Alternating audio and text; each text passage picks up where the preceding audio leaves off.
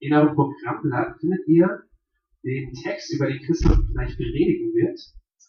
Und äh, könnt ihr aber auch hier vorne mitlesen. Und ich werde ihn vorlesen, steht im ersten Korintherbrief, den Paulus an die Gemeinde in Korinth geschrieben hat, im Kapitel 15. Und da steht, Geschwister, ich möchte euch an das Evangelium erinnern, das ich euch verkündet habe. Ihr habt diese Botschaft angenommen, sie ist die Grundlage eures Glaubens und Lebens geworden. Und durch sie werdet ihr gerettet. Vorausgesetzt, ihr lasst euch in keinem Punkt von dem abbringen, was ich euch verkündet habe. Andernfalls werdet ihr vergeblich zum Glauben gekommen. Zu dieser Botschaft, die ich so an euch weitergegeben habe, wie ich sie selbst empfing, gehören folgende entscheidenden Punkte. Christus ist, in Übereinstimmung mit den Aussagen der Schrift, für unsere Sünden gestorben. Er wurde begraben und drei Tage danach hat Gott ihn von den Toten aufgeweckt. Auch das in Übereinstimmung mit der Schrift. Als der Auferstandene hat er sich zunächst Petrus gezeigt und dann dem Kreis der Zwölf. Später zeigte er sich mehr als 500 von seinen Nachfolgern auf einmal. Einige sind inzwischen gestorben, aber die meisten leben noch. Danach zeigte er sich Jakobus und dann allen Aposteln. Als letztem von allen hat er sich auch mir gezeigt. Ich war einer, für den es keine Hoffnung mehr gibt, so wenig wie für eine Fehlgeburt. Im Übrigen ist die Botschaft, die wir verkünden, ob nun ich oder die anderen Apostel, immer dieselbe. Und diese Botschaft ist es auch, die ihr im Glauben angenommen habt. Christus wird somit als der verkündet, den Gott von den Toten auferweckt hat. Wie können einige von euch behaupten, eine Auferstehung der Toten gibt es nicht? Angenommen, es gibt wirklich keine Auferstehung der Toten, dann ist auch Christus nicht auferstanden. Und wenn Christus nicht auferstanden ist, ist es sinnlos, dass wir das Evangelium verkünden. Und sinnlos, dass ihr daran glaubt. Und nicht nur das. Wir stehen dann als falsche Zeugen da, weil wir etwas vor Gott ausgesagt haben, was nicht zutrifft. Wir haben bezeugt, dass er Christus auferweckt hat. Aber wenn es stimmt, dass die Toten nicht auferweckt werden, hat er das ja nicht getan. Um es noch einmal zu sagen, wenn die Toten nicht auferstehen, ist auch Christus nicht auferstanden. Und wenn Christus nicht auferstanden ist, ist euer Glaube eine Illusion. Die Schuld, die ihr durch eure Sünden auf euch geladen habt, liegt dann immer noch auf euch. Und auch die, die im Glauben an Christus gestorben sind, sind dann verloren. Wenn die Hoffnung, die Christus uns gegeben hat, nicht über das Leben in der jetzigen Welt hinausreicht, sind wir bedauernswerter als alle anderen Menschen. Doch es verhält sich ja ganz anders. Christus ist von den Toten auferstanden.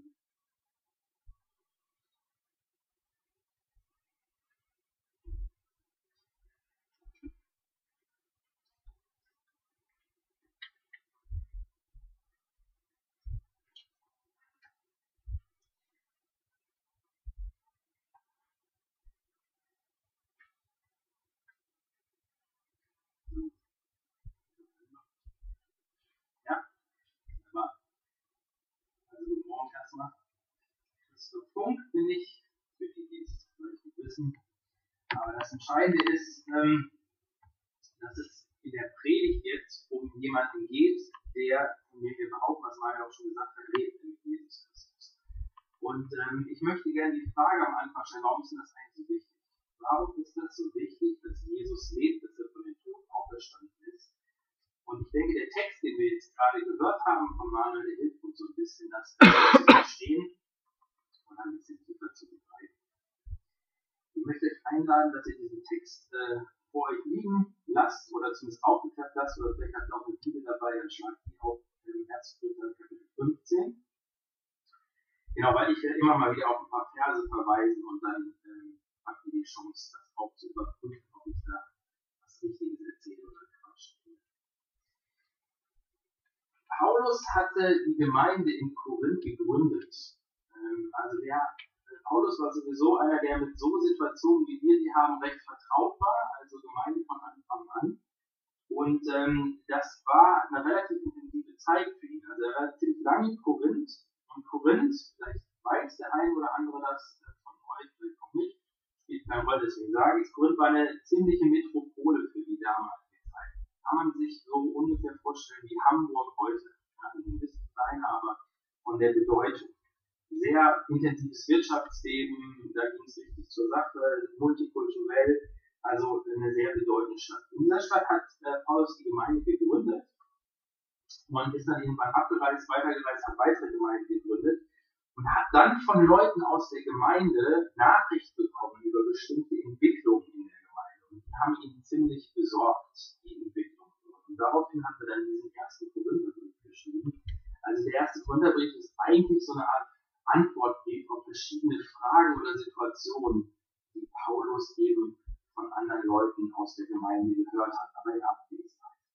Und wir erfahren in unserem Abschnitt hier vom ersten Korintherbrief eigentlich erst ziemlich spät, was das Problem war. Also wenn ihr Kapitel 15 anfangt zu lesen, dann sagt der Paulus, ich erinnere euch an das Evangelium und so weiter und so fort. Und erst in Vers 12 erfahren wir das Problem, warum er überhaupt das alles ausführt. Und das ist in dem Fall, es gab Leute in der Gemeinde, die behaupteten, dass es keine Auferstehung der Toten gäbe.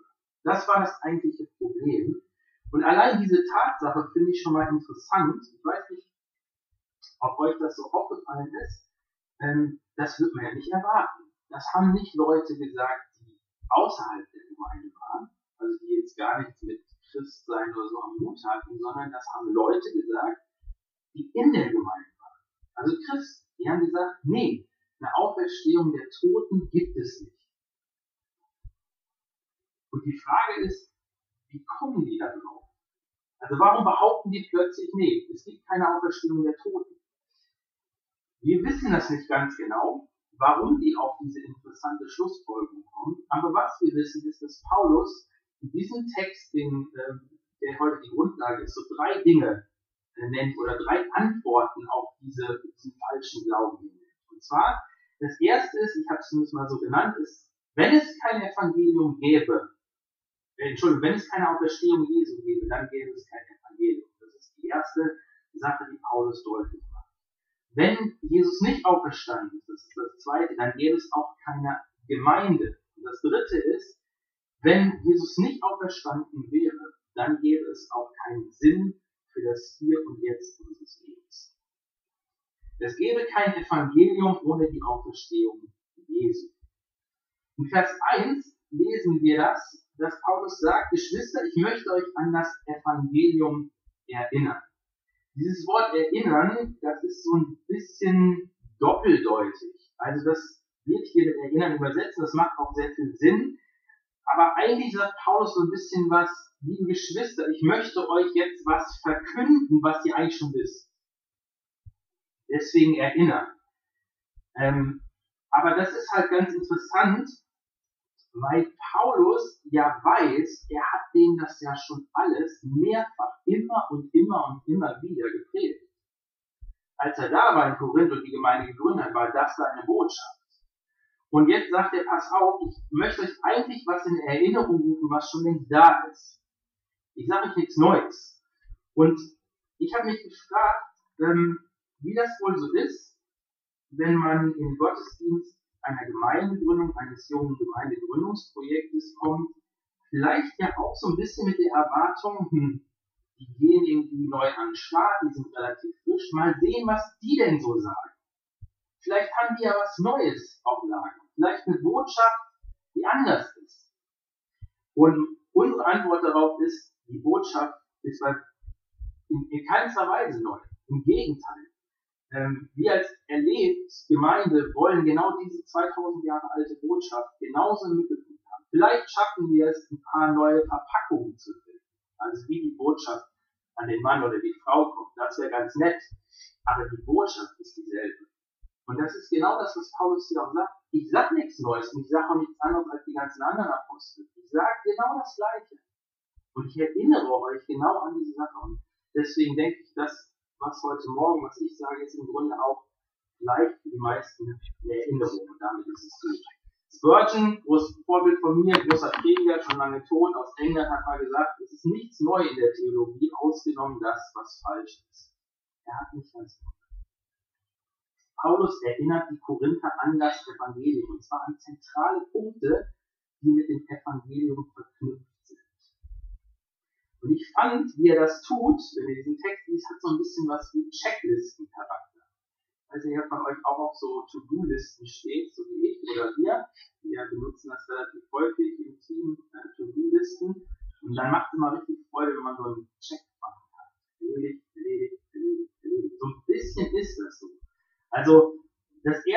1, sozusagen, was Paulus hier in diesen ersten Versen beantwortet, in dem Fall Vers 1, wie bekomme ich das Evangelium?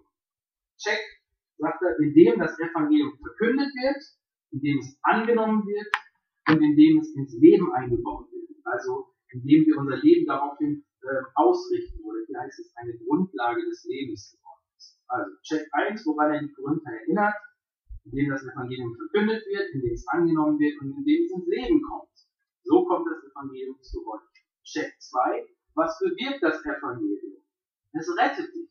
Und das, was er hier sagt, ist, es rettet dich natürlich einmal komplett von deiner Schuld, aber dann sozusagen kontinuierlich, indem es dich verändert.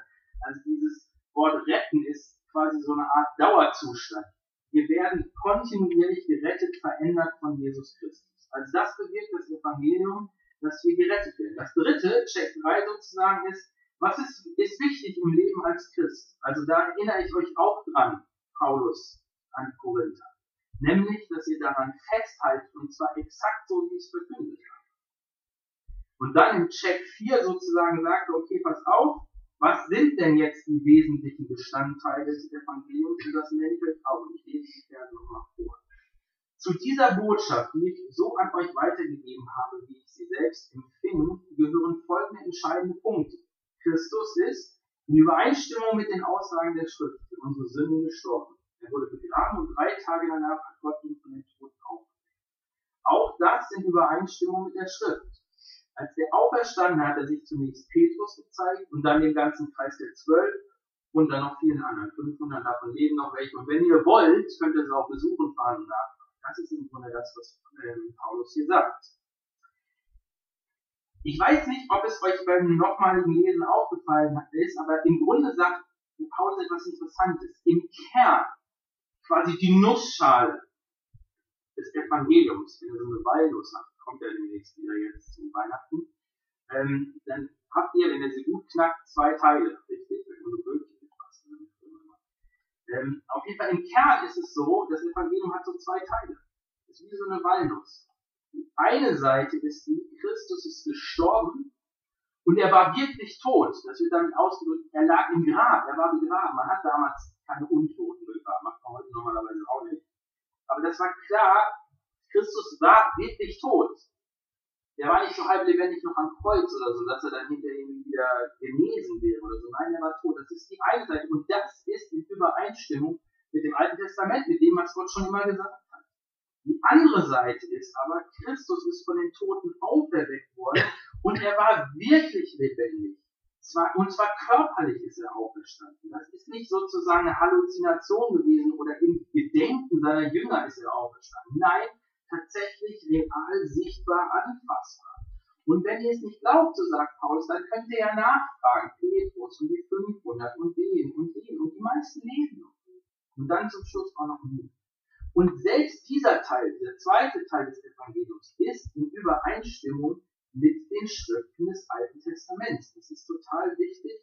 Damit argumentiert Paulus immer und immer wieder. So hat es Paulus verkündet und so wird es auch weiter verkündigt und daran erinnert er die Korinther. Und trotzdem gab es offensichtlich in der Gemeinde Korinth Leute, die dachten, man kann das Evangelium auch nur einseitig haben. Also die gute Nachricht gibt es quasi auch ohne Auferstehung. Und beim genaueren Nachdenken oder Hinsehen, wenn man so ein bisschen die Korintherbrief vor Augen hat, dann ist das vielleicht sogar nachvollziehbar. Also, dass Jesus gestorben war, das ließ sich eigentlich nicht wirklich bezweifeln. Der Korintherbrief wurde vielleicht so 25 Jahre nach dem Tod und nach der Auferstehung Jesu geschrieben. Das war sehr nah dran. Aber selbst heute ist es schwierig, das geschichtlich zu bezweifeln, dass Jesus tatsächlich gestorben ist. Und es ist ja auch nicht so schwer zu glauben. Also, dass Leute damals von den Römern regelmäßig gekreuzigt wurden und dann auch tot waren, Das war quasi eine Alltagserfahrung für die meisten Leute. Und eigentlich ist das ja eigentlich auch eine ganz nette Sache. Ne? Also ich sag mal so, wenn man verstanden hat von sich selber, dass man nicht immer nur perfekt durchs Leben kommt, dass man sich auch mal was zu Schulden kommt, dass nicht immer nur alles so toll ist, man selber vielleicht auch nicht immer so toll, dann ist das doch eigentlich eine ganz coole Sache, zu sagen, ich habe da jemanden, diesen Jesus, der quasi für meine Schuld und meine, wie soll ich sagen, Verfehlungen gestorben ist. Das ist doch eigentlich so übel. Oder vielleicht im Bild gesagt, ich kann eigentlich so bleiben, wie ich bin, denn wenn da was schief geht, dann habe ich ja meinen Stalljungen Jesus, der immer wieder meinen Stall ausmisst. Das ist doch eine nette Sache? Und ich könnte mir vorstellen, dass diese Haltung so ein bisschen auch zu der Gemeinde in Korinth gepasst hat. Denn, wenn man da ein bisschen reinguckt, die Gemeinde in Korinth, da gab es echt viele Probleme. Also, Parteiung, damit fängt Paulus an, direkt am Anfang. Dass Leute sagen, ich gehöre zu dem, ich gehöre zu dem, ich gehöre zu dem und wollen mit denen nichts zu tun haben oder Gerichtsprozesse. Haben sich gezopft und anstatt das sozusagen intern vernünftig zu regeln, sind sie zum Gericht gerannt und haben gesagt, okay, hier, wie sieht's aus? Oder Ausgrenzung. Beziehungsweise Männer sind zu Prostituierten gegangen und fanden das total in Ordnung. Der Gipfel ist so ein bisschen das, was wir auch lesen, nämlich, dass ein Mann ein Verhältnis mit seiner Stiefmutter hat. Quasi, er hatte die Frau von seinem Vater, also wahrscheinlich die zweite Frau oder weiß ich nicht, die auf jeden Fall nicht seine Mutter, aber eben doch die Frau von seinem Vater. Und ich glaube, es brauchte schon damals viel Fantasie, um so ein Verhalten zu rechtfertigen, aber das wurde probiert in der Gemeinde. Und ich dachte so, vielleicht liegt dieser innere Rechtfertigungsdialog dieser Person so ungefähr. Ja klar, das mit, meiner, mit der Frau meines Vaters, ähm, ja, das ist so eine Sache, aber wir haben uns halt ineinander verliebt. Das kann ja so schlimm sein. Die Gefühle waren da. Und überhaupt, Jesus hat uns doch frei gemacht von einem schlechten Gewissen oder. Wir sollen lieben. Und ja, vielleicht ist es nicht so toll, aber wenn er irgendwas falsch dran ist, dann ist Jesus doch für mich gestorben. Er hat mir doch vergeben. Paulus macht euch, das ist nicht das Evangelium. Das ist einseitig. Das ist noch keine gute Nachricht. Das ist überhaupt keine Frage. Jesus ist für unsere Schuld gestorben. Wir haben Vergebung. Wir sind mit ihm gestorben und befreit worden vom Zwang zu sünden. Aber jetzt kommt der zweite Teil des Evangeliums der Guten und das ist genauso wichtig. Denn so wie wir mit Christus gestorben sind, wir hatten das neulich in der Taufe ganz symbolisch, so sind wir auch mit ihm auferstanden. Und das heißt, wir haben unseren Anspruch auf ein selbstbestimmtes Leben an ihm abgetreten. Er bestimmt unser Leben. Und er gibt uns sozusagen die Kraft, mit ihm ein neues Leben zu leben. In seiner Kraft, in seiner Auferstehungskraft. Ein Leben, wo nicht mehr ich der Bestimmer bin. Ein Leben, das nicht mehr nach meinen Maßstäben und nach meinem Gutdünken geführt wird, sondern nach seinem. Ein Leben, das unter der Herrschaft des Heiligen Geistes steht und nicht unter der Herrschaft von mir oder der Sünde. Ich dachte mir, womit kann man das veranschaulichen? Und ähm, ich dachte, ich schenke jemandem mal 10 Euro. Haben? Wo ist das? Hier, 10 Euro. Das ist ja echt. Siehst du? Also erstmal kommt ein Lächeln auf Bernds Gesicht. Ich zauber ein Lächeln mit dem 10-Euro-Schein auf sein Gesicht. Das ist die eine Seite. Aber wenn die andere Seite nicht da ist, dann wird die gute Nachricht ziemlich schnell zur schlechten Nachricht. Ähm. So ist das mit dem Evangelium. Ich hatte jetzt überlegt, ob 50 Euro nehmen, aber dann hatte ich keine, deswegen habe ich mir 10 probiert. so ist es mit dem Evangelium, so ist es mit, der, mit dem Tod Jesu und mit der Auferstehung. Und nur beides zusammen macht das Evangelium zum Evangelium. Also ohne die Auferstehung gäbe es kein Evangelium, gäbe es keine gute Nachricht. Das zweite, es gäbe keine Gemeinde ohne die Auferstehung. Das finden wir in den Versen 11 bis 18, die ich jetzt nicht nochmal lese. Aber ich möchte euch einfach die Punkte nennen, die Paulus da äh, durchspielt, weil er macht etwas, was grundsätzlich gut ist für uns als äh, diejenigen, die mehr über den Glauben erfahren wollen oder auch schon mit Jesus unterwegs sind. mal Dinge sozusagen weiterzudenken. Was wäre denn, wenn das und das stimmt? Welche Folgen hätte das? Und das macht Paulus genau hier, indem er sagt, okay, jetzt nehmen wir mal an, Jesus wäre nicht auferstanden. Was wäre denn? Und dann nennt er ein paar Punkte, die sind sehr interessant. Das erste in Vers 14 ist, es wäre völlig sinnlos, das Evangelium zu glauben und es wäre genauso sinnlos, es zu verkünden. In Vers 15 sagt er dann, mehr noch, wir wären sozusagen Lügner, wir wären falsche Zeugen, denn wir würden etwas über Gott aussagen, so wie stimmt. In Vers 17 sagt er, wir würden einer Illusion folgen, Vater Morgana, da wäre nichts dahinter.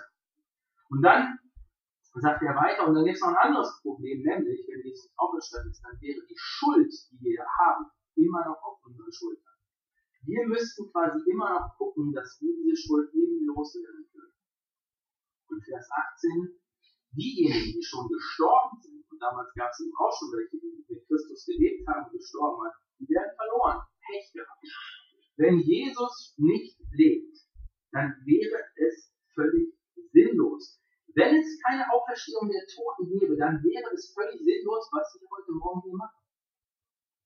Es wäre total sinnlos, dass ihr hier sitzt, auf der Predigt hört und hofft, dass ihr Jesus begegnet, weil er lebt ja gar nicht. Es wäre sinnlos, dass wir heute Morgen hier aufgebaut haben. Es wäre sinnlos, dass wir diese Gemeinde versuchen zu gründen. Es wäre sinnlos, dass wir das Evangelium versuchen, in unterschiedlicher Art und Weise äh, zu verkünden. Wir wären alle besser heute Morgen im Bett geblieben. Vielleicht fühlt sich der eine oder andere sogar so. Ähm, oder auf dem Fußballplatz oder sonst was, aber nicht hier. Wenn Jesus nicht leben würde. Denn wenn er nicht lebt, ist das Evangelium kein Evangelium. Dann kommt auch nichts mehr nach dem Tod.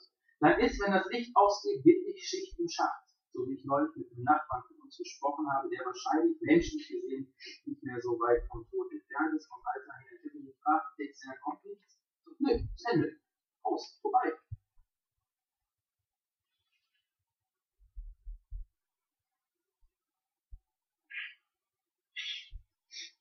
Botschaft, mit der Paulus damals nach Korinth gekommen ist, war aber genau die. Christus ist auferstanden. Wie diese Gemeinde in Korinth entstanden ist, war nicht, weil Paulus so ein total cooler Typ war und so super attraktiv und so viele Menschen angezogen hat. Im Gegenteil, das war überhaupt nicht. Sondern weil die Leute verstanden haben, dass dieses Evangelium stimmt und Kraft hat, ihr Leben zu Aufgrund dieser Botschaft ist die Gemeinde in Korinth gewachsen. Aber wenn Christus nicht auferstanden ist, dann ist das eigentlich fake, dann war das Mist, dann überflüssig.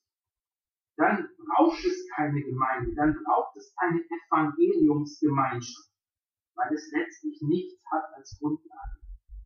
Und Paulus setzt noch einen oben drauf. Der sagt nämlich folgendes. Wir wären, wenn wir, wenn es nicht so wäre, dass Christus noch beschwört wäre, wir wären sogar falsche Zeugen. Wir würden etwas von Gott behaupten, was Gott sogar nicht getan hat. Es dir jetzt aufgefallen, fand ich ganz interessant, als ich das gelesen habe. Paulus sagt nicht, wenn die Auferstehung nicht passiert wäre, gäbe es keinen Gott. Überhaupt kein, kein Thema für Paulus. Natürlich, dass es Gott gibt, ist für ihn sonnenklar. Aber das macht es eigentlich für uns sogar fast noch schlimmer. Wenn Jesus nämlich nicht auferstanden wäre und es Gott gibt, dann haben wir ein Problem. Das Problem ist, wir behaupten nämlich etwas, was Gott gar nicht getan hat. Und Gott mag das nicht wenn man etwas behauptet, was er nicht getan hat. Und dann haben wir das Problem, dass wir sowohl mit der Schuld als auch mit unserer generellen Schuld noch etwas machen müssen. Wir müssen also im Grunde noch gucken, dass wir die Möglichkeit haben, unsere Schuld zu sühnen, dass wir wieder klarkommen mit Gott. Das Evangelium sagt uns ja eigentlich nichts anderes, als dass ich in mir selber sündiger bin, als ich das jemals für möglich halte und gleichzeitig in Christus geliebter und angenommener, als ich jetzt jemals zu hoffen war. Das ist das Evangelium. In mir selber bin ich Sündiger, aber in Christus bin ich geliebter und angenommener. Aber wenn Jesus nicht von den Toten auferstanden ist, dann gibt es keine Hoffnung auf diesen zweiten Teil, dass ich angenommen bin und geliebt werde. Weil Jesus ist ja tot, der ist ja weg, der ist nicht mehr da.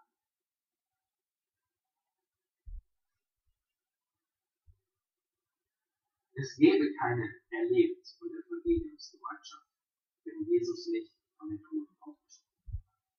Aber in Korinth gab es Menschen, die offensichtlich der Meinung waren, es gibt christliche Gemeinschaft ohne Auferstehung. Und da sieht man dann im Korintherbrief, was da, rauskommt. Parteiung, keine sexuellen Grenzen, Zügellosigkeit, Chaos bei den Mahlzeiten. Die haben auch häufiger Mittagessen zusammen gehabt und das mit Abendmahl verbunden. Und mit denen war das so, die Reichen, die ein paar Reiche in der Gemeinde, die betranken sich, die machten richtig Party und die Armen saßen daneben und haben zugeguckt und haben nichts gekriegt. Und die fanden das voll in Ordnung. Es gäbe keinen Sinn für das Hier und Jetzt ohne die Auferstehung Jesu.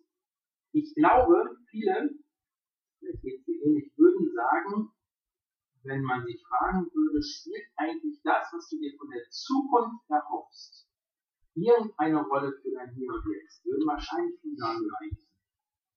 Weiß ich nicht. Wenn es dir geht, ob du es auch so sagen Ich glaube nicht, dass das stimmt. Ich glaube, dass das, was wir uns für die Zukunft erhoffen, eine direkte Auswirkung auf unser Hier und Jetzt hat. Und wir sehen das gerade in den Nachrichten überall.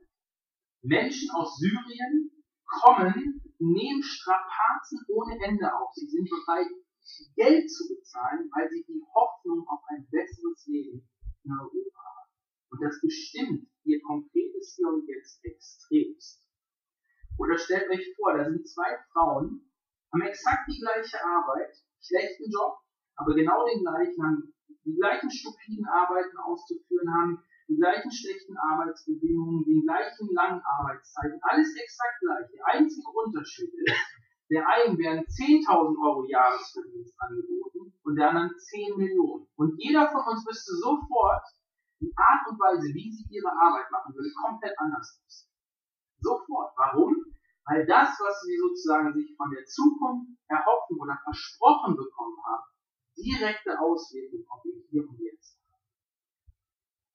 Die Hoffnung auf ein, eine bessere Zukunft ist alles entscheidend für unser Hier und Jetzt. Und das macht Paulus hier deutlich.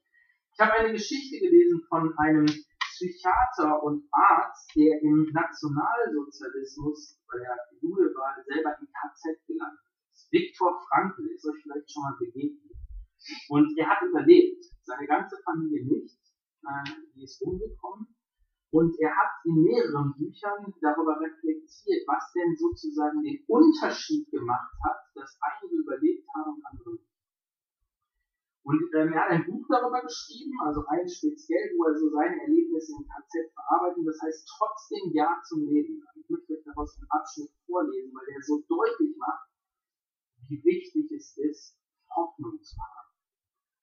Während einige wenige Kollegen das Glück hatten, in halbwegs geheizten, improvisierten Ambulanzen mit Papierabfällen Verbände zu machen, habe ich beispielsweise einmal ganz allein unter einer Straße einen Tunnel für Wasserleitungsrohre gestochen.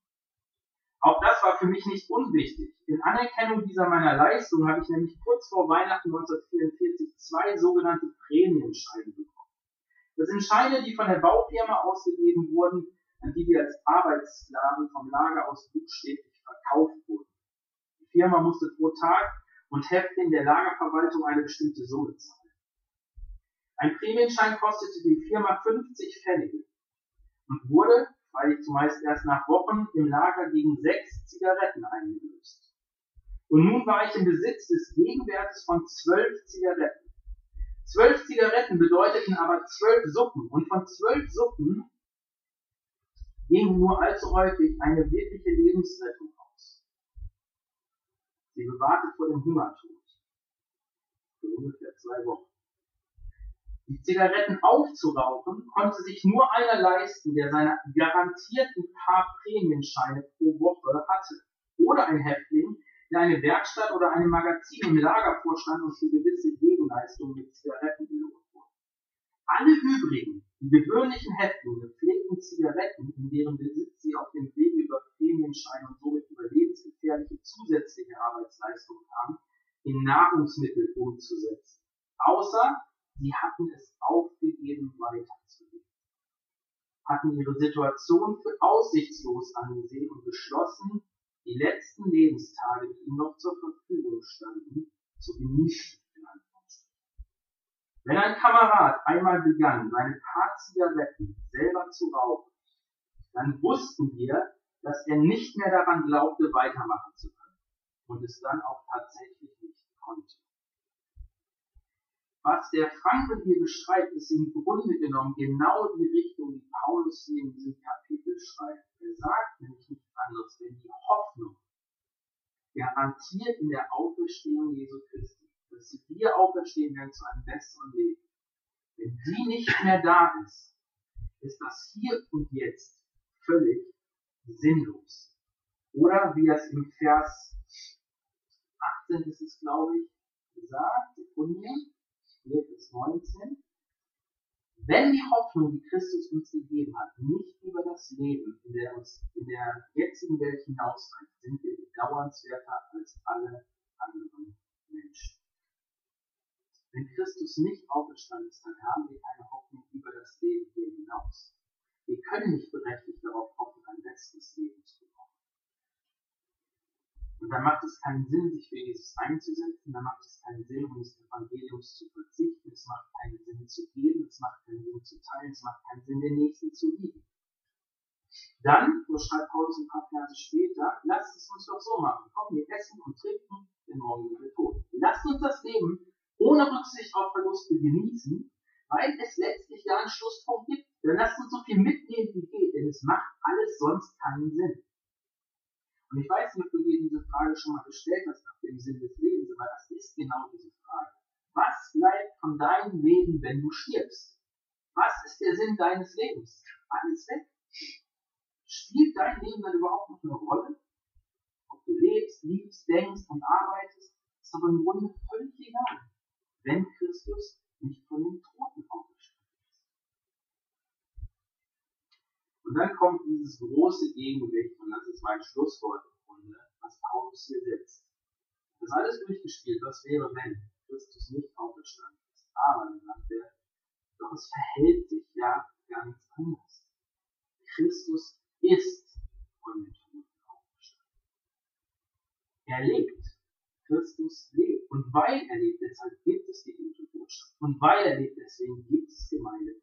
Und weil er lebt, gibt es Sinn für das Hier und Jetzt. Und deswegen ist das nicht umsonst. Unser Leben nicht, was wir, was wir für ihn tun, es ist nicht umsonst. Er lebt.